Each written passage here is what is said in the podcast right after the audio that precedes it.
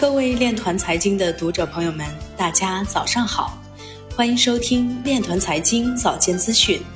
今天是二零二一年四月二十四号，农历三月十三。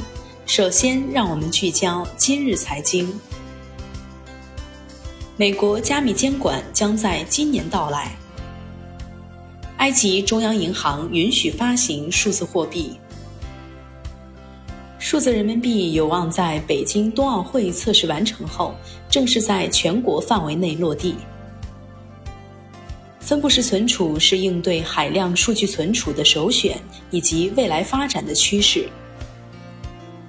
Germany 开始支持用 Apple Pay、谷歌 Pay 购买加密货币。比特小路集团与方水矿池达成合作。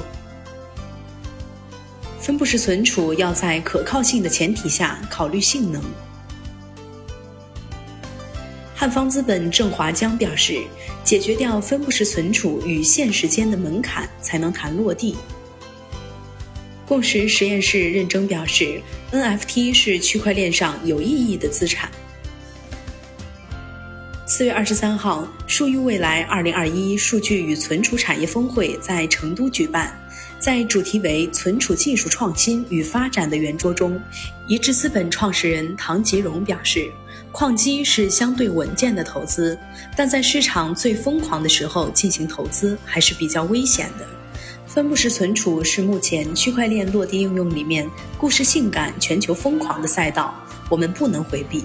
分布式存储不是区块链行业的专利，也不是这个行业的创新。它有四个特点：数据的永久储存、降低成本、提高效率、保证安全。这个赛道没有问题，数据是爆发增长的，肯定需要有容器来储存。分布式存储值得我们花费十年、二十年去投资，并做出一番事业。以上就是今天链团财经早间资讯的全部内容，感谢您的收听，我们明天再见。